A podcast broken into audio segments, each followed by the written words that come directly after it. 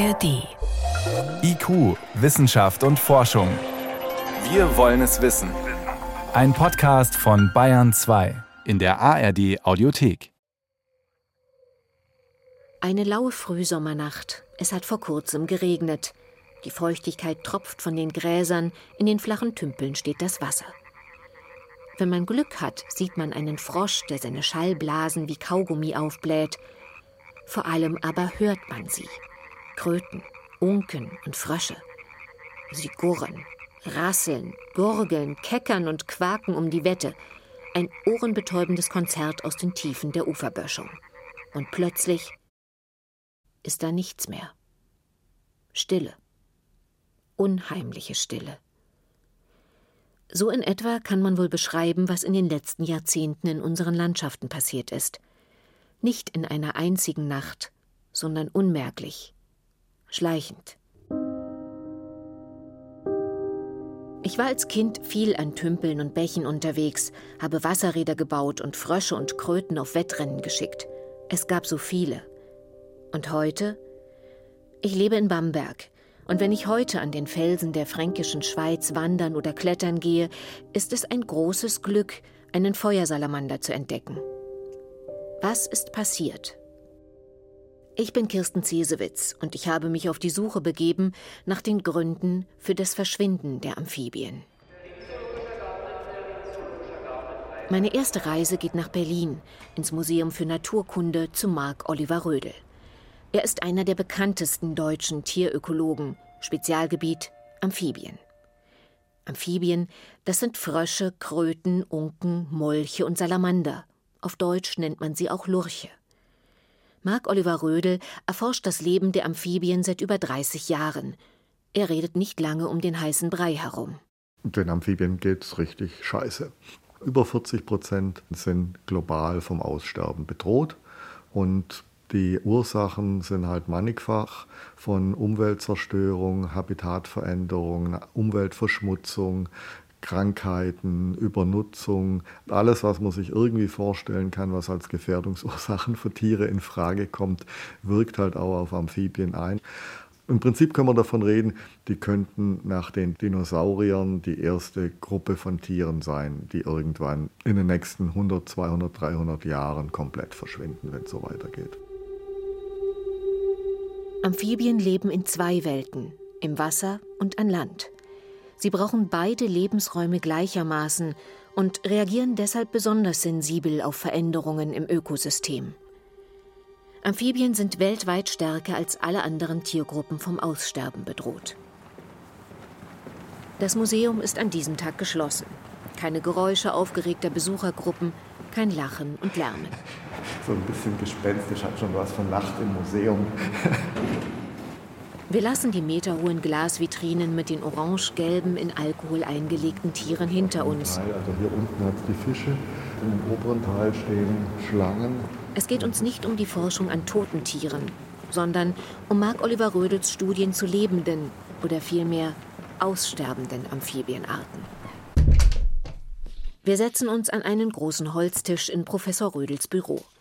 Es gleicht einem gemütlichen WG-Zimmer mit einem überbordenden Schreibtisch, deckenhohen Bücherregalen, Sofa und Holzstühlen. An sich sind Amphibien ja erstmal eine super erfolgreiche Gruppe. Die gibt es ja schon seit über 250 Millionen Jahren. Das sind die ersten Wirbeltiere, die überhaupt aus dem Meer gekrochen sind. Und was mich an Amphibien begeistert ist, diese wahnsinnige Vielfalt. Also im Prinzip gibt es keine andere Tiergruppe, die ganz plump gesagt so viel kann. Die graben in der Erde, die hopsen am Boden rum, die können schwimmen, die können tauchen, die können klettern, die können Gleitflug machen.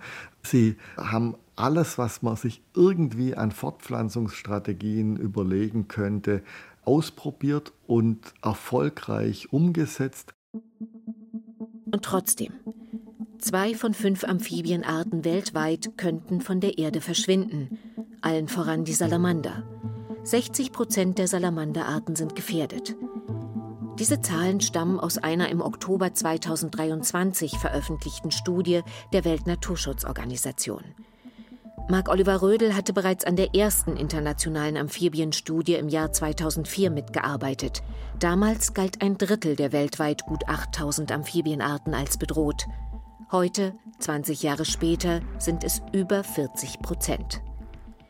Aber was ist es genau, das die Amphibien so massenhaft sterben lässt?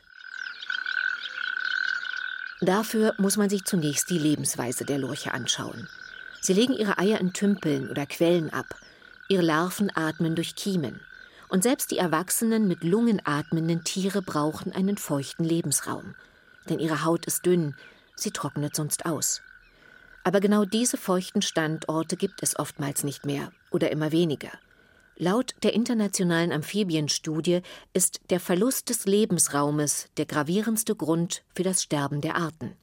Beispiel tropischer Regenwald. Viele Arten verschwinden schon allein, wenn ich ein paar Bäume aus so einem Regenwald rausnehme, weil ich das Mikroklima verändere. Und ein kleiner Frosch, der halt einen Zentimeter groß ist, der vertrocknet halt, wenn da öfter mal die Temperaturen so stark ansteigen. Und dazu kommt, dass Lebensräume fragmentiert werden. Das heißt, großflächige zusammenhängende Lebensräume werden in kleine Einheiten unterteilt ein Amphib hat sehr viel schwerer, von so einer Waldinsel in eine andere Waldinsel zu kommen, einfach weil der Lebensraum dazwischen nicht nur nicht ausreicht, um sich fortpflanzen zu können, der führt eventuell, weil es zu warm und zu trocken ist, einfach schon zum Tode. Das heißt, wir haben ganz schnell die Populationen genetisch voneinander isoliert und wenn es in einem Teil zum Aussterben kommt, dann gibt es eigentlich auch keine Möglichkeiten mehr, dass diese Waldinsel wieder besiedelt wird. Und das nicht nur in den Tropen, wo der Artenschwund am größten ist, sondern auch in Bayern. Flurbereinigungen, die Entwässerung von Mooren, Wiesen und Äckern, die Zerstörung von Bächen, Tümpeln und Feuchtgebieten, Pestizideinsatz. Und nicht zuletzt die Versiegelung der Landschaft, all das hat auch im Freistaat die Bestände dramatisch reduziert. Zwölf der 19 in Bayern vorkommenden Amphibienarten stehen auf der roten Liste, Acht von ihnen sind stark gefährdet oder vom Aussterben bedroht. Häufig bei Arten, die spezielle Lebensräume haben, wie die Gelbbauchunke, die kleine, austrocknende Gewässer bevorzugt, oder Arten, die ursprünglich in wilden Flusslandschaften gelebt haben, wie die Wechselkröte. Bei denen haben wir in den letzten Jahren deutliche Rückgänge. Und es ist tatsächlich auch so, dass wir in jüngster Zeit auch bei sehr häufigen Arten wie dem Grasfrosch und die Erdkröte, also eigentlich aller Weltsarten, zusätzlich beobachten, dass die Bestände deutlich runtergehen. Es ist nicht so, dass die dann ausgestorben wären, aber ein Frosch, den man sozusagen früher früher in jedem feuchten Wald angetroffen hat, da ist man schon froh, wenn man mal einen springen sieht. Andreas Zahn, Amphibienexperte des Bund Naturschutz Bayern. In den letzten Jahren hat vor allen Dingen die Trockenheit ihre Spuren hinterlassen.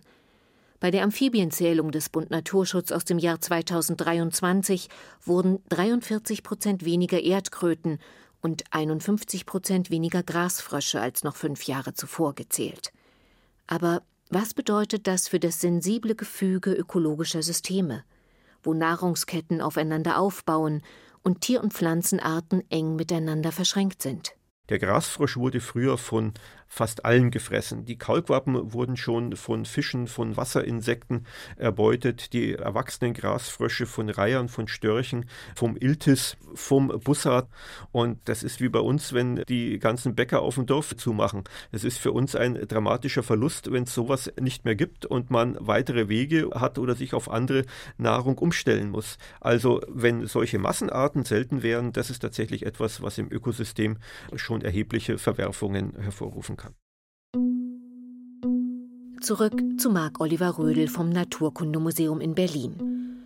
Der Wissenschaftler ist ein fröhlicher Mann mit einem verschmitzten Lächeln in den Augenwinkeln.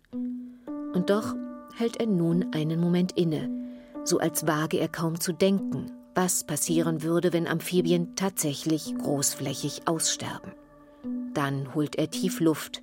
Der grausame Feldversuch läuft bereits, in Ländern wie Costa Rica und Panama, wo in den letzten Jahren massenweise Amphibien gestorben sind, breitet sich Malaria aus. Da waren die Kaulquappen und die adulten Frösche weg, die die Mücken gefressen haben und entsprechend stieg Malaria an. Das heißt, die Kontrolle von krankheitsübertragenden Insekten ist nur eine wenige der Rollen, die Amphibien im Ökosystem spielen. Eine andere Funktion, die Amphibien sicher haben, kann man super schön beobachten, wenn man sich selber mal so einen Tümpel im Garten anlegt. Im ersten Jahr wird man wahrscheinlich gar nicht so wahnsinnig viel Freude an dem Tümpel haben, weil man relativ schnell so eine stinkende Watte von Algen auf der Wasseroberfläche treiben hat. Wenn im selben Tümpel Kaulquappen drin sind, dann gibt es halt die Algen nicht, weil die alle weggefressen werden. Das heißt, Kaulquappen sind unglaublich effiziente Filtrierer, die die Wasserqualität aufrechterhalten. Das heißt, ich kann die Wasserqualität in vielen Gebieten der Welt über Amphibien regulieren. Wenn ich keine Amphibien mehr habe, dann habe ich vielleicht als Dorfbewohner irgendwo in der Sahelzone ein wahnsinniges Problem, weil ich das Wasser im nächsten Tümpel nicht für mich oder für mein Vieh nutzen kann, weil es einfach umkippt. Noch einmal. Die Zerstörung ihrer Lebensräume macht über 90 Prozent der Amphibien zu schaffen. Hinzu kommen die Auswirkungen der Klimakatastrophe.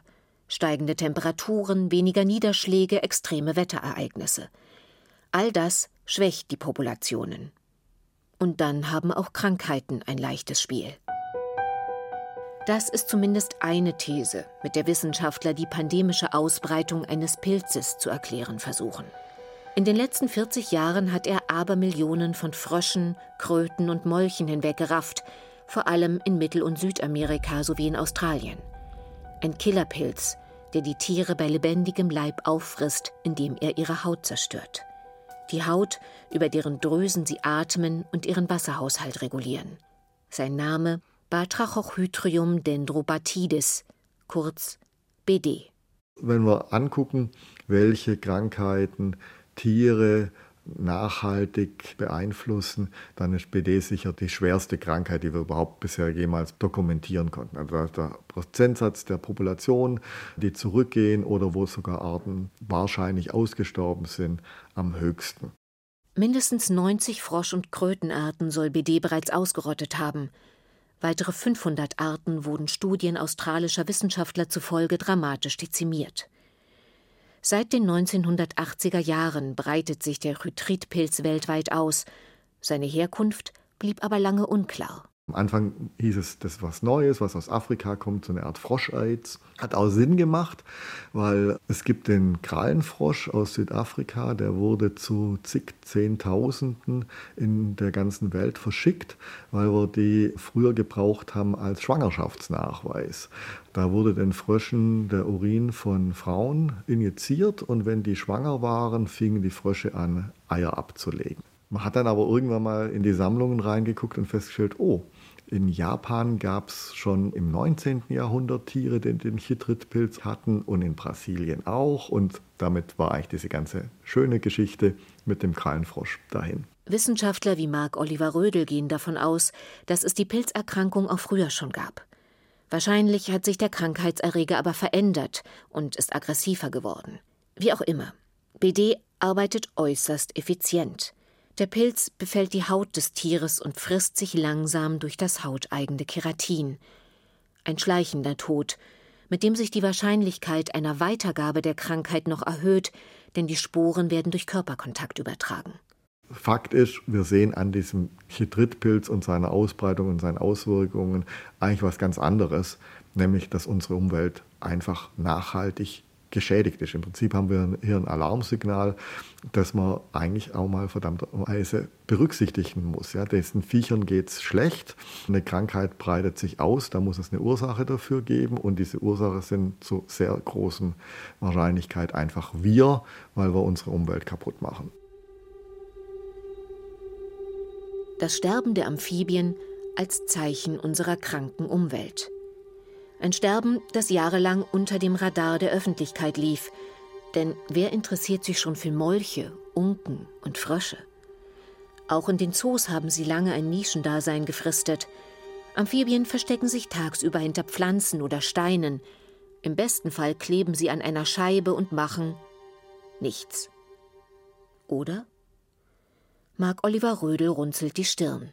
Wir kennen ja nur im Prinzip so ein paar Arten, die mehr oder weniger was Langweiliges machen, wie Eier ins Wasser legen und da schlüpfen Kaulquappen raus und da gibt es irgendwie ein kleines Frosch, was an sich ja schon völlig faszinierend ist, dass es sowas gibt. Aber wenn man in die Tropen reinguckt, da gibt es Tiere, die transportieren ihre Kaulquappen in kleine Gewässer und müssen die aber ernähren, weil in dem kleinen Wassertropfen in so einer Bromelienachsel hat es nicht genügend zu fressen. Da kommt das Weibchen zurück, legt spezialisierte Nähreier, um die Kaulquappen zu füttern und weiß ganz genau, in welcher Achsel sitzt welche Kaulquappe, in welchem Alter die so und so viel Eier braucht. Es gibt Arten, die stopfen sich ihre Eier in irgendwelche Hauttaschen, in der dann die Jungtiere sich entwickeln oder bei der Wabenkröte werden die Eier überwachsen und aus dem Rücken schlüpfen dann die Jungtiere raus. Es gab zwei Arten in Australien, da haben die Weibchen die Kaulquappen verschluckt und im Magen ausgebrütet und nach zwei Monaten die fertig ausgebildeten Frösche ausgespuckt. Und so könnte ich jetzt endlos weitermachen. Es gibt einfach nichts, was Amphibien nicht erfolgreich ausprobieren würden. Ich mache mich auf den Weg in den Tiergarten Nürnberg. Hier gibt es ein ganzes Haus mit Tieren wie dem schrecklichen Pfeilgiftfrosch, der Schwimmwühle, dem Baumhöhlen-Krötenlaubfrosch und dem Patzcuaro-Querzahnmolch. Wenn Sie da mal genau hingucken, da schwimmt einer auf uns zu, der ganz große.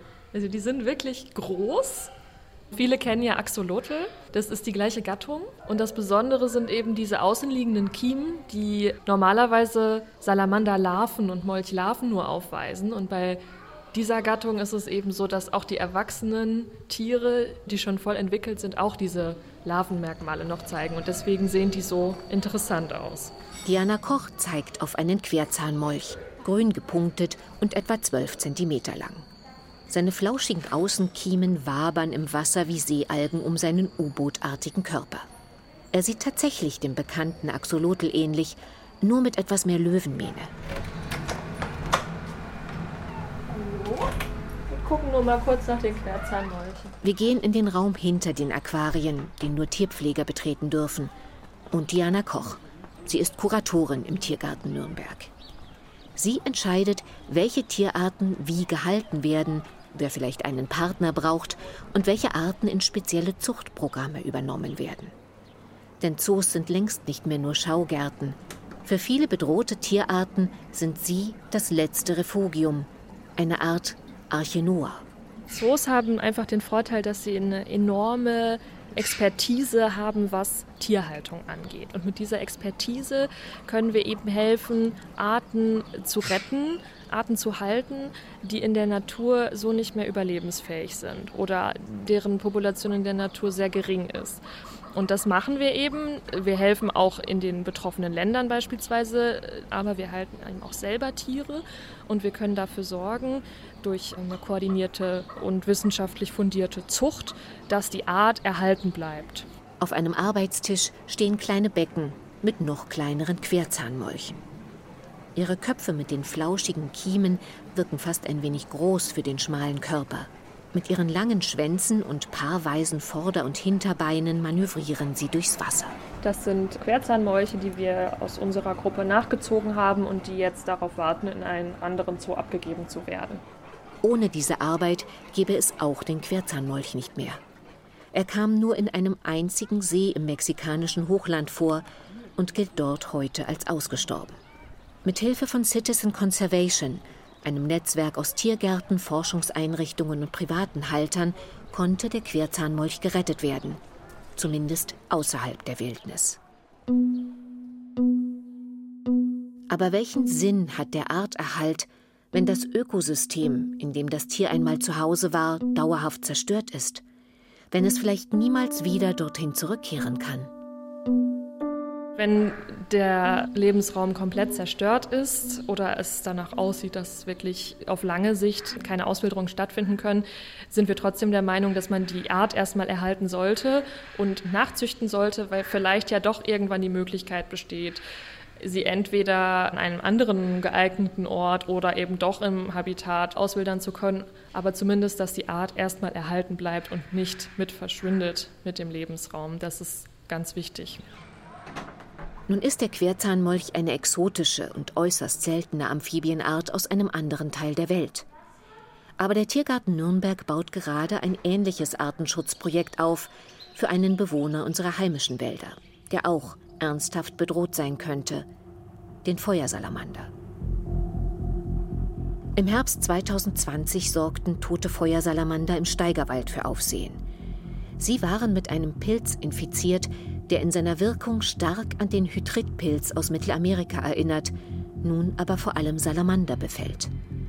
Batrachochydrium salamandrivorans, Salamanderfresser wird er genannt, oder kurz Besal. Seit den 2010er Jahren hatte der Pilz bereits die Populationen in Belgien, Holland und Westdeutschland dezimiert. 90 Prozent der niederländischen Salamander gelten als ausradiert. Sollte im Steigerwald Ähnliches bevorstehen? Feuersalamander sind tagsüber eben meistens nicht zu sehen. Die kommen gerne raus bei etwas Nieselregen, nachts, bei Wetterumschwung. Und da hat man gute Chancen, sie auch draußen mal zu sichten, aber am sonnigen Tag eher nicht. Diana Koch beugt sich über ein großes Freiland-Terrarium und dreht einige flache Steine um. Und tatsächlich, unter einem sitzt ein glänzender Salamander. Er hat die Katastrophe von 2020 überlebt. Schlimmer als Corona eigentlich wurde das bei uns behandelt. Wir haben eine extra Quarantänestation außerhalb des Zoos.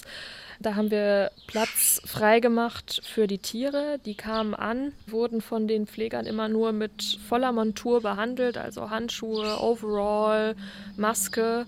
Musste alles immer desinfiziert werden. Und dann mussten die Tiere für 14 Tage in die Wärmebehandlung. Es war ein Experiment. Zwei Wochen Brutschrank bei Temperaturen von 25 Grad Celsius. Eine Tortur für die Salamander. Aber sie wirkte. Der Pilz starb, die Tiere überlebten. Und pflanzten sich sogar fort. Zwei junge Feuersalamander wurden mittlerweile im Tiergarten Nürnberg geboren. Sie könnten die Basis sein für eine Archinoa-Population bayerischer Feuersalamander. Wir planen zusammen mit Citizen Conservation die Erhaltungszucht von Feuersalamandern in Deutschland. Es gibt da verschiedene Populationen, die genetisch unterschiedlich sind. Das heißt, man möchte die gerne getrennt voneinander erhalten, falls sich Besal so schnell ausbreitet, dass irgendwo wirklich die gesamte Population ausgelöscht wird, was schon vorgekommen ist in der Eifel. Deswegen ist der Plan, Tiere aus der Natur zu entnehmen, die zu behandeln gegen Besal und dann mit denen, weil man sie ja nicht wieder in diese verseuchte Umwelt zurücksetzen kann, dass man sie dann eben ex situ in Zoos oder bei Privathaltern hält und züchtet. Dafür bräuchte es aber eine übergeordnete Koordination und Geld. Das bayerische Umweltministerium sieht momentan keine Notwendigkeit für eine Arche Noah. Seit drei Jahren werden die Bestände der Feuersalamander im Steigerwald regelmäßig untersucht. In den Jahren 2020 bis 2022 wurden 37 mit Besal infizierte Tiere gefunden. Von einem Massensterben sei laut bayerischem Umweltministerium nicht auszugehen. Nun leben die Feuersalamander im Steigerwald sehr verstreut. Und genau dieses Social Distancing scheint ihnen zu helfen, sagt Marc Oliver Rödel. Er forscht selbst im Steigerwald.